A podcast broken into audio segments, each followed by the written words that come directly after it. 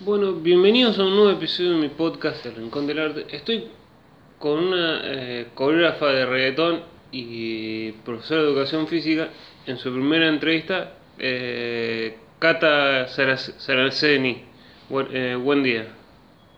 Buen día, ¿cómo va? ¿Cómo nació esta pasión por la danza? Mi pasión por la danza. Sí. Eh, empecé a bailar de muy chica, eh, digamos que a los tres años tomé mi primer clase de danza, pero bueno, nunca me imaginé que iba a terminar siendo tan parte de mi vida. Y básicamente es mi estilo de vida. Yo vivo a partir de la danza. No tengo otra respuesta. Mi día a día se maneja según lo que yo tenga que hacer con mi danza. Esa es mi pasión, la vivo todos los días. Fue como que arrancó de chiquita y fue como de no, no paró nunca. Exactamente, yo arranqué de muy chica y, y no paré nunca de bailar. Pasé por un montón de estudios, un montón de lugares y bueno, nunca frené. ¿Y cómo fue esa profesionalización, digamos, hasta empezar a dar clases? ¿Qué fue, digamos, siempre con reggaetón o fue pasando por distintos, pas- fuiste pasando por distintos estilos de, de, la, de la danza? Eh, yo, bueno, primero principal, nunca me imaginé que iba a dar clases, porque aunque no parezca, siempre fui una persona muy eh, tímida, digamos, frente a- al público. Y yo empecé, eh, estaba bailando en mi pueblo, yo vivo en Chabás, que es un pueblo que está a 100 kilómetros de Rosario. Hmm. Y bueno, yo empecé bailando acá y la primera escuela que me llamó, que me propuso dar clases, fue la escuela que yo bailaba acá en mi pueblo. Después se dio que me fui a Rosario y bueno, surgieron las clases en los lugares donde estoy dando clases, ¿no? Pero sí, fue un primer día súper nerviosa, digo, no sé qué voy a decir, no sé qué voy a dar. Y respecto a los estilos, no, empecé mezclando estilos urbanos, digamos dentro de ritmos urbanos, no solo reggaetón, sino hip hop, eh, dancehall, walking, etcétera, etcétera. Fue como una pasada mm, de, de varios estilos, hasta llegar a- al reggaetón. Claro, nunca, no me dediqué de lleno al reggaetón, sino que empecé por, por varios estilos y bueno, después terminó siendo que pude dar específicamente clases de reggaetón. Pero sí, empecé con todos los estilos. Eh, ¿Y cómo fue ese paso de Chabás a dar clases acá en, en Rosario? Y fue medio complicado en el sentido de que, bueno, creo que toda la gente que no está en Rosario y va a estudiar a Rosario es como una vida nueva. Yo apenas llegué a Rosario no empecé a dar clases, di clases después de estar creo que tres años ahí. Y, y el primer lugar donde empecé a dar clases en Rosario fue el CDF, que por sí, en Christian Fit, que por sí iba muchísima gente, así que fue un cambio total. Estaba súper nerviosa, súper ansiosa, con miedo, pero bueno, por suerte salió todo bien y estoy re feliz ahí en ese lugar, que fue el primer lugar donde di clases. ¿Y cómo, llega, digamos, cómo llegaste a CDF? ¿Fue, digamos, los dueños Andy, Andrés Mantini y Gabriela Pascuali? ¿Te, vir- te, lla- te llamaron o fue presentar currículums en, digamos, en distintas eh, escuelas de danza y eh, CDF fue una de ellas? Eh, no, fue que yo estaba ya bailando en CDF, tomando clases en el 2018, si no me confundo, fue el primer año que yo empecé a tomar clases en CDF. Y bueno, cerca del fin de año resulta que eh, no había más profesor de reggaetón y sabían que yo daba clases y ya nos conocíamos. Así que un día me propusieron de dar clases y, y obviamente dije que sí. Muy nerviosa como te dije antes, pero sin dudas dije que sí y al otro día fui y empecé y, y así fue y nunca dejé de estar ahí. ¿Y cómo nace esta pasión digamos, paralela de, de la, de la educación física? Eh, a mí, bueno, toda la vida hice deportes, aparte de, de bailar. Si bien hacer deportes no, no es el todo educación física, claramente. Sí. Educación física es eh, sobre enseñanza y aprendizaje poder trabajar en escuelas, etcétera, en clubes. No es solo porque uno hace deporte como, como siempre se dice, que me gustan los deportes, por eso hago educación física, no.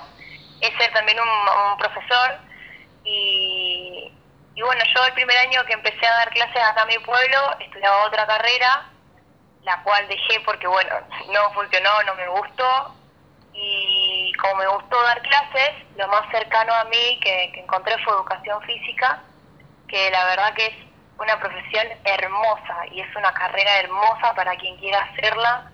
Eh, estoy súper contenta con mi pasado, bueno, yo estudié en el ICEF 11, así que fue una carrera hermosa y me pude recibir y, y bueno, esperando tener trabajo porque me recibí el año pasado, con todo esto de la pandemia todavía no, no pude tener ningún trabajo respecto a educación física. Es como que arrancó la danza y después la, la profesión física fue, fue algo que surgió y con esto está complicado el tema del, trabajo. Claro, claro. Yo, como te dije, yo me dedico a la danza y, y bueno, surgió que y voy a hacer educación física, que también es una buena combinación, danza y educación física. Eh, así que así surgió. Eh, y este, ¿cómo es este, digamos, paradigma o realidad que a veces les pasa a muchas mujeres y a, y a veces, digamos, que las mujeres tienen que hacer danza o algún deporte muy de chicas y es difícil con, luchar con esa, con esa realidad o ese pensamiento que se tiene de la gente. Y nunca se va a dejar de luchar contra eso. Eh, al día de hoy eh, se está luchando mucho para que ese pensamiento cambie rotundamente. Sí puedo decir que hemos eh, conquistado muchas cosas porque ya la mujer eh, puede decidir por sí sola y, hacemos todo lo posible para que nos acepten en cualquier tipo de deporte. Y no solo esa ideología de que la mujer baila, por ejemplo, clásico y no puede bailar algún ritmo eh, más potente como lo es el hip hop o como lo es el reggaetón, o por ejemplo con los deportes, ¿por qué la mujer no puede jugar al fútbol si sí puede jugar? Y creo que cada día estamos mejor, pero siempre va a haber un prejuicio o alguien o una persona, mujer, que sufra por esta situación porque realmente todavía la ideología no cambió en ese sentido. Todos tenemos los mismos derechos en cualquier cosa, sobre todo en deportes y en danza. Eh, pero sí, se sigue peleando por eso. ¿Y has tenido algún prejuicio, no sé, digamos, cómo vas a bailar reggaetón, ya es un ritmo, como por así decirlo, muy sensual. ¿Has, digamos, ¿Has sentido o has tenido un prejuicio por hacer, digamos, dar clases de reggaetón? No, no, no. Eh, si yo he tenido prejuicio, no, a mí me encanta. De una, me, tiré de cabeza, digamos, a mí me encanta todo lo que es estilos eh, urbanos, así que fue es lo que amo. Siempre me dediqué más a eso que a otra, que otra cosa. Y después si es recibido algo por parte del otro, en el sentido de, ay, ¿cómo vas a hacer reggaetón? Que ese ritmo no, que es muy eso, muy el otro. No me pasó nunca tan así cercano que alguien me lo diga, por suerte, como que nadie nunca me dijo, fíjate que acá estás haciendo tal cosa, parece tal cosa. Nunca me pasó, por suerte. ¿Y como antes mencionabas con el tema de la pandemia, todavía no has podido conseguir laburo de profesor de educación, profesora de educación física. ¿Cómo es dar clases vía Zoom, digamos, o dar clases en, esta, en la pandemia?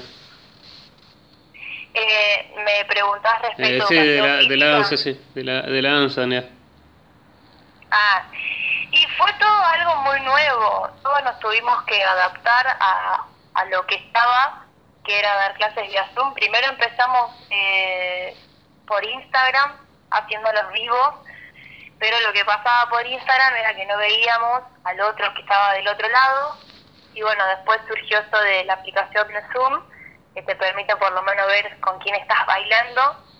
Eh, fue complicado porque no todo el mundo también está dispuesto a tomar clases online uno se encuentra en la casa, se encuentra cómodo y había que levantarse y vestirse y tomar la clase y son otras otras circunstancias, aparte yo pienso que la situación de la pandemia eh, trajo un montón de angustia en general, entonces también levantarse a bailar era una lucha día a día, un gran esfuerzo. Yo creo que la gente que lo logró y lo hizo, yo la recontra felicito.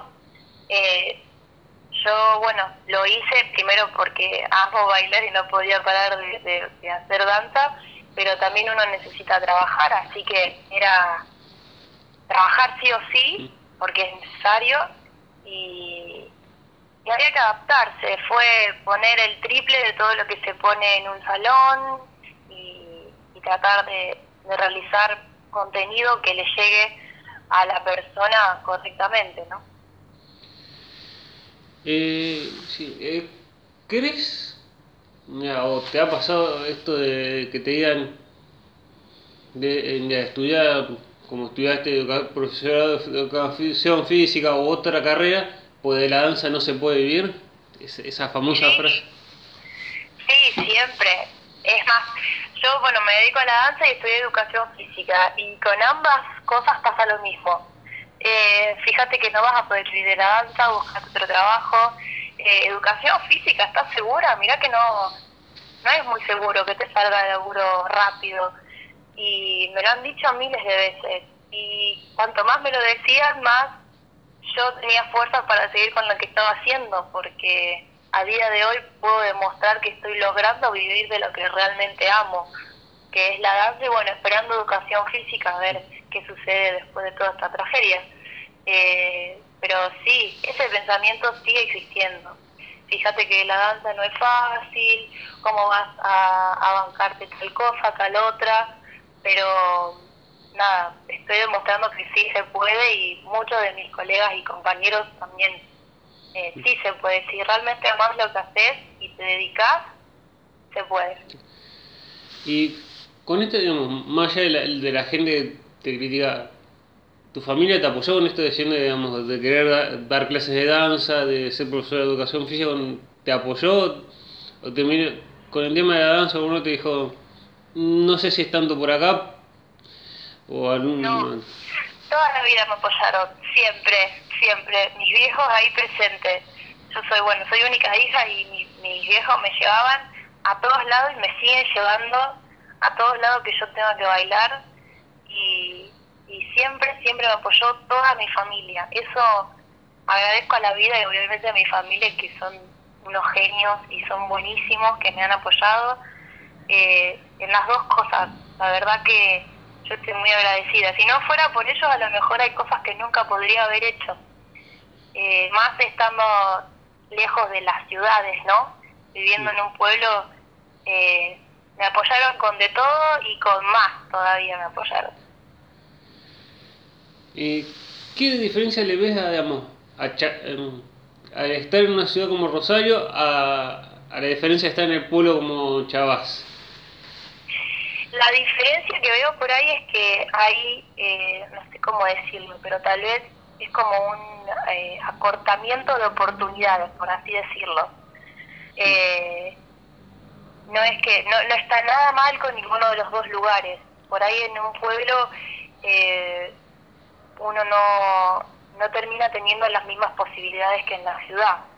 Te doy un ejemplo trillado, pero que, que se da a entender por ejemplo, tal vez eh, en Rosario en algún momento te cruzaste con alguien que te vio bailar o no sé, o te vio dando, por ejemplo, clase de educación física y, y tal vez de ahí te salga un trabajo o una propuesta o un proyecto o algo. Eh, por ahí en, en un pueblo lo que sucede es que más que la gente que está acá adentro, a veces no no hay otras personas como para realizar más proyectos más lo que es dentro del pueblo. Que sí se puede llegar lejos igual, obviamente, pero por ahí son distintas las oportunidades que te van surgiendo en el día a día, no sé si se me entiende. Sí, sí hay más oportunidades o más posibilidades de oportunidades. Sí, como que eh, yo pienso que en las ciudades uno encuentra más de todo, eh, que por ahí que en los, en los pueblos eso no, no pasa, pero es solo eso, porque vivir en un pueblo es lo más hermoso que hay. Eh, y este, ¿cómo es la, fue la vuelta esta semana con la posibilidad de, de la ciudad Rosario de volver a la danza presencial? ¿Fue duro por los protocolos o fue algo, fue la vuelta y fue hermosa? No, fue hermosa, estaba súper ansiosa y súper alegre por volver. Sí fue eh, extraño por todo esto del protocolo, porque uno, bueno, tiene que estar bailando con el barbijo, tiene que estar a distancia, no puedes abrazar a tus amigos, a tus compañeros. Eso es eh, lo raro que se siente, pero entrar al salón fue lo mejor que me pasó después de toda esta cuarentena. Sentir la energía de todos más cerca y verlos y tenerlos ahí cerca eh, es una felicidad extrema. Teníamos, teníamos y tenía muchas ganas de, de volver al salón. Claramente que no es lo mismo el salón que una clase online. ¿Y es difícil el, el bailar con barbijo o, o es algo de- que digamos, se va a ir a, se va a- te vas a adaptar con el tiempo digamos, hasta que se pueda bailar sin barbijo? Y fue complicado por el tema de la respiración. Eh, con barbijo eh, la respiración se te agota más rápido, digamos, porque lo mismo que exhalás es lo mismo que inhalás, no hay un cambio de aire. Eh, te ahoga demasiado rápido el barbijo. Esa es la, la dificultad, digamos, que tiene. Después, con, con respecto a la voz y poder comunicarnos, le grito un poquito más, levanto un poquito más el volumen y va, y me escuchan pero lo más complicado es la respiración que se, se te acorta y, y te agota más rápido, ¿no? Sí. Eh, ¿y ¿Cómo llegas, digamos, sandungueras a tu vida? ¿Es una crew que creaste vos o una en la que vos audicionaste para, para estar? Eh, sandungueras, bueno, yo, no, primero era bailarina de sandungueras, eh, a mí me llamó el profesor que estaba en su momento y me dijo si quería ser parte y, y claramente que le dije que sí, imagínate que el primer año que estaba bailando en Crazy Dance, porque Sandungueras eh, nace dentro de Crazy Dance el primer año que estaba bailando ahí y me propone ser parte de una mega crew porque éramos 15 en ese momento, fue una locura y dije que sí en un segundo. Y bueno, eh, da la casualidad que también era de, de, de re- es de reggaetón la crew, ¿no? Eh, así que no, yo empecé siendo bailarina y después, bueno, el profesor no pudo estar más y, y empezamos a trabajar con un compañero ese mismo año que el profesor no pudo estar, empecé a trabajar con un amigo que se llama eh, Fefe, le dicen Fefe, eh, que da clase en Crazy y estuvimos ese que quedaba del año dando clases los dos juntos, haciéndonos cargo de sandungueras, más Fefe que yo, pero bueno, estábamos los dos juntos. Y el año pasado, eh, sí, el año pasado que Fefe no, no podía estar más, así que quedé yo a cargo de la cruz. Y bueno, el año pasado sí competimos eh, con la cruz a cargo mío y este año eh, hice, realicé un- una audición en la que elegí más, más chicas o chicos en los que querían ir. Y bueno, somos en este momento 24 integrantes en el grupo de Sandunguera. Y nada, Sandunguera me, me cambió la vida, me cambió la vida porque me dio muchísimas amigas, primero principal y amigos, y, y me acercó más, más todavía a la danza y a todo el ambiente de competencia que bueno, a mí particularmente me gusta. Y, y nada, eso. Amo, amo mi crew de Sandungueras, nuestra crew con todas las chicas la amo.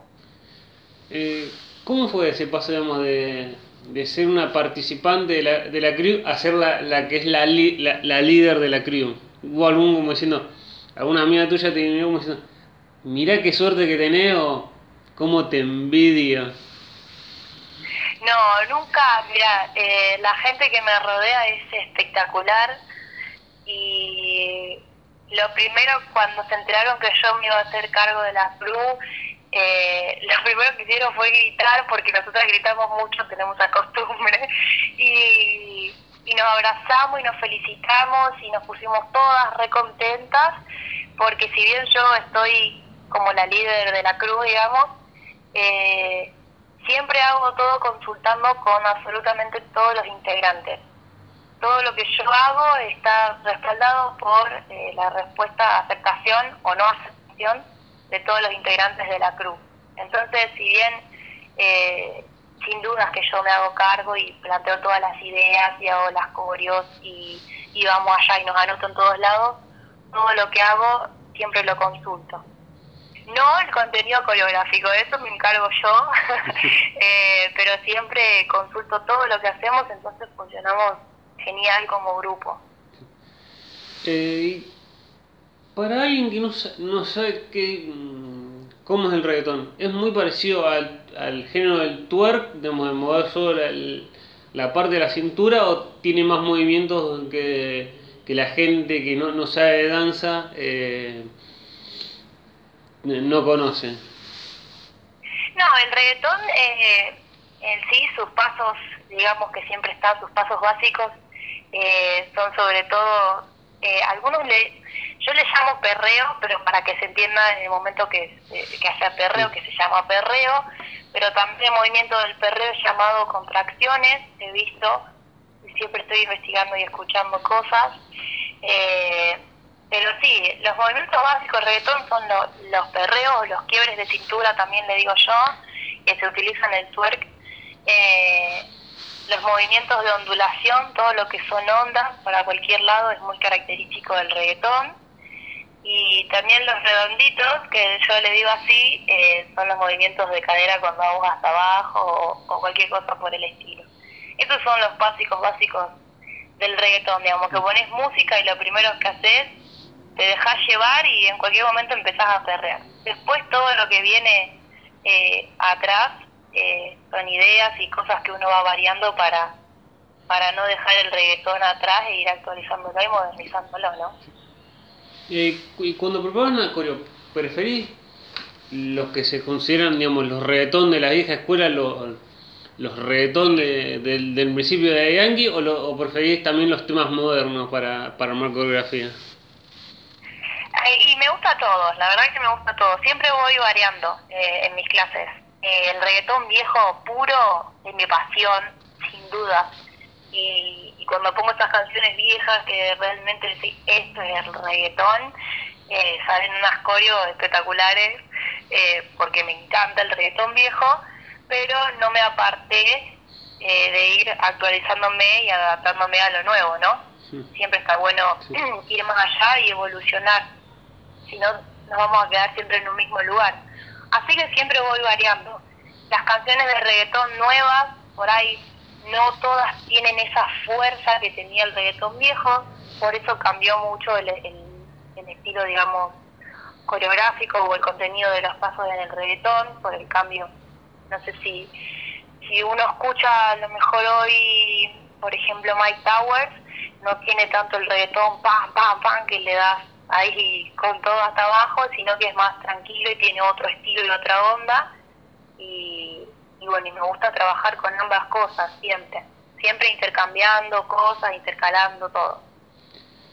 Y ahí dentro de, de, de las clases, ¿qué es lo que más te sorprende? Digamos? Llegaste al, al salón y decís, no sé, ve, no sé, muchos hombres que algo por lo, lo, que yo siempre he escuchado, digamos, es raro ver hombres en reggaetón o en la danza, o no sé, una chica con pelo. ¿Qué, qué es lo más raro que has visto una entrando en una clase de reggaetón, sea alumna o, pro, o profesora? Eh, no, raro, raro no, no sé si sería raro el, el, el lo que vi. Eh, siempre me, me he sorprendido podemos, si se puede, si lo podemos decir así. Eh, siempre me he sorprendido. Yo eh, toda la vida luchando para que un varón venga a mi clase, porque bueno, ahí sí que está realmente todavía ese pensamiento de que no, el varón que baila, etcétera, etcétera, etcétera, y me parece que no, que nada que ver, cada uno puede hacer lo que quiera. Y cada vez que yo veo varones en mi clase muero de felicidad, porque siento que es uno más que se anima a venir y que no hay ningún problema y que hay un montón de cosas que si no te gusta hacerlo tal, no sé, por ejemplo, femenino, como se dice en la danza, esta parte la hace la mujer y esta parte la hace el hombre como para hacer una coreografía, ¿no? Eh, todo se puede adaptar y, y, está buenísimo, entonces yo cada vez que encuentro varones en mi clase soy feliz. Después, eh, si algo que me he sorprendido eh, es la cantidad de gente que pude llegar a tener adentro de un salón. Eso sí fue impactante. Ver tan, es como decir, tanta gente me, me considera gran, la gran profesora que soy para, para que venir a mi clase. Sí, eh, fue, fue increíble. Eh, es más, te estoy hablando y me estoy poniendo nerviosa imaginándome esa situación. Mm. Pero no, jamás en mi vida me esperé tener tanta gente en una misma clase, nunca, nunca. Eh, y bueno, un día llegué al salón y eran como 50, 60, y han habido algunas más, y, era como, wow, no puede ser que esta sea mi clase, no, no. Y bueno, así que eso fue lo que siempre más me sorprendió. Y contenta, feliz, porque a mí me encanta compartir eh, la vibra con las otras personas, entonces cuanto más somos, más energía se produce. ¿Y cómo el competir eh, o el, anotarse en una competencia? ¿sí? ¿Vamos a dar lo mejor o, o, o, pensás, digamos, me anoto para ganar esta, esta competencia de baile? Siempre uno se anota con, con las ganas de ganar, obviamente. En una competencia eso siempre pasa.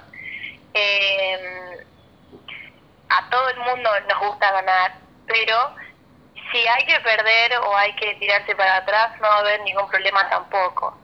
Eh, lo bueno de una cruz, lo que yo aprendí estando en una y bueno, dirigiendo otra, es que el aprendizaje que se tiene dentro de una cruz no se tiene en una clase, porque aparte de aprender a bailar más todavía y meterle más a diversos pasos y concentrarte en eso, eh, se aprende cómo manejarte dentro de un grupo. Entonces cuando vos vas a una competencia, por ahí la coreografía si bien es lo más importante y la puesta en escena por supuesto que es importante, lo que uno más considera es el apoyo que tenés en ese momento con tu compañera. Porque si vos vas con un grupo y hay roce o pasa algo dentro del grupo y llegas a una competencia, cuando llega el momento de subir al escenario, eso se nota. Entonces siempre en, en las cruz lo que se aprende aparte de, todo lo referido a la danza es eso, aprendes un montón más como persona y es increíble todo lo que podés incorporar del otro. Por eso a mí siempre me gusta charlar con todas las chicas y chicos que están en Sandunguera, porque entre todos aprendemos entre todos aparte de que soy muy hincha con la precisión, los cambios de lugares, llegar rápido, esto que el otro, pues claro, eso es infaltable porque si no, no se puede ir a competir. Pero lo que tiene de lindo es eso, las competencias, que cuando llegas es el apoyo con tu compañera y esa adrenalina que se vive.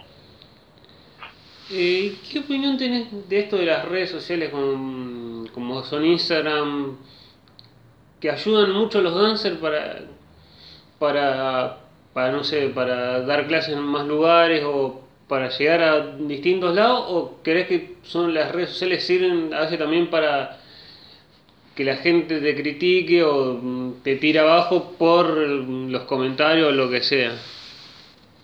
Eh, a mí las redes sociales me ayudaron muchísimo eh, para mostrar un poco más de lo que yo hago, ¿no? Mm, y a partir de eso poder mostrarme a, todo el mundo, digamos, porque cualquiera puede verte en redes sociales, y de ahí poder tener eh, claramente más cantidad de alumnos en una clase, a ver si, eh, si les gusta mi trabajo o lo que hago, y bueno, me ayudó mucho en, en levantar mi laburo, eso sí, sin duda. Después sirve para compartir lo que uno hace. Y las críticas en redes sociales nunca me llegó nada, nadie me ha criticado, no, no he sufrido el bullying cibernético, digamos. Eh, pero respecto a los comentarios negativos y todo, no solo sucede en redes sociales, bueno, ya sabemos, en un salón también sucede seguido, ¿no? Eh, pero redes sociales a mí me ayudó mucho para eso, últimamente, más, sobre todo en cuarentena, que bueno, estuve filmando un mes, subiendo videos, haciendo coro, esto que lo otro, y bueno, me ayudó mucho para volver con todo luego de esta pandemia que ahora empezamos con las clases presenciales, ¿no? Pero sobre todo es poder mostrarse uno lo que hace. ¿Y cómo fue estar en una coreografía o en un video con De Panas? Ay, fue re loco. Nosotros, eh, bueno, fue, ¿cómo te explico? Un día se hizo un grupo más chico eh, con algunos eh, amigos de CDF y, y, bueno, surgió que teníamos que ir eh, a bailar a un boliche que ahora no me acuerdo el nombre sinceramente y esa noche tocaba de panas entonces fuimos eh, al taller a la tarde a ese boliche a ver cómo era el lugar todo para ver el, el, el escenario donde nos íbamos a poner esto que lo otro y estaba de pana haciendo la prueba de, música no Mm, sí. y y bueno, los chicos ya conocían a uno de los que estaba con nosotros. Bueno, jodimos ahí a la tarde, qué sé yo.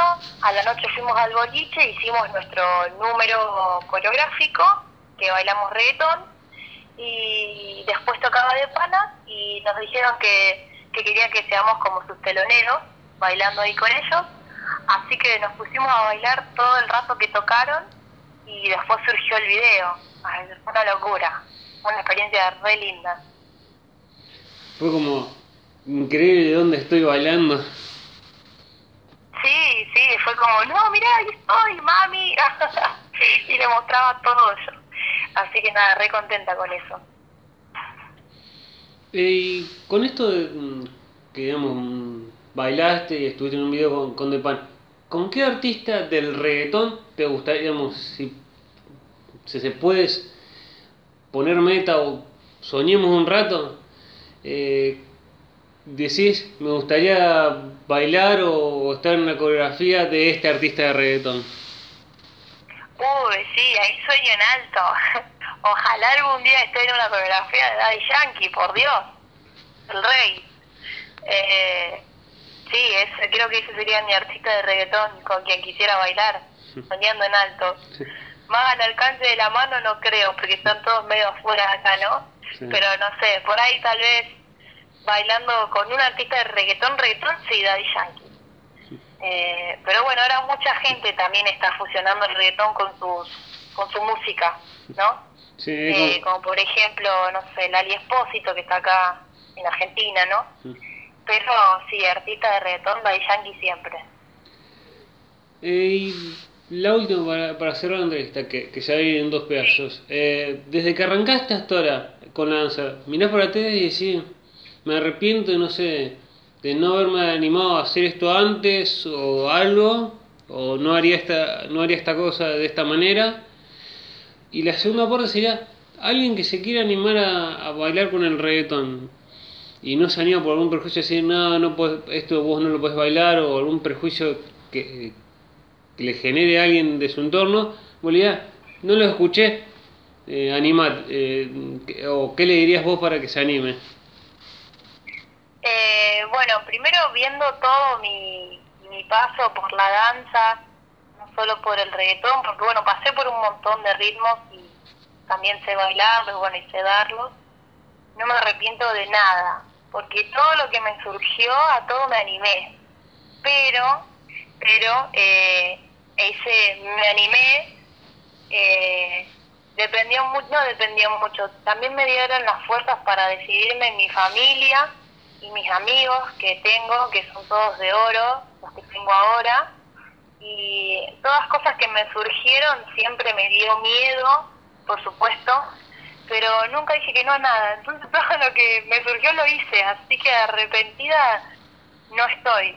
Ya te digo, a mí la, la danza es, es mi vida y lo que me parezca lo voy a pensar mil veces eh, si me conviene o no. Si bien hay cosas que dije que no, obviamente, tampoco me arrepiento porque fue fue lo correcto.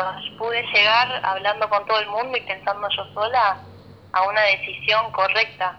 Eh, pero sí, siempre me animé a todo. Después para danza soy capaz de, de cualquier cosa.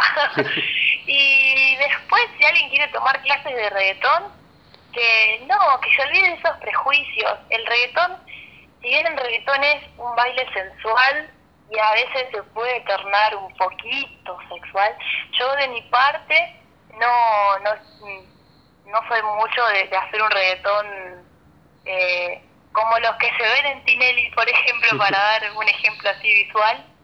Eh, soy más tranqui, si bien sí me gusta así el reggaetón agresivo, soy más tranqui, pero no existen más esos prejuicios.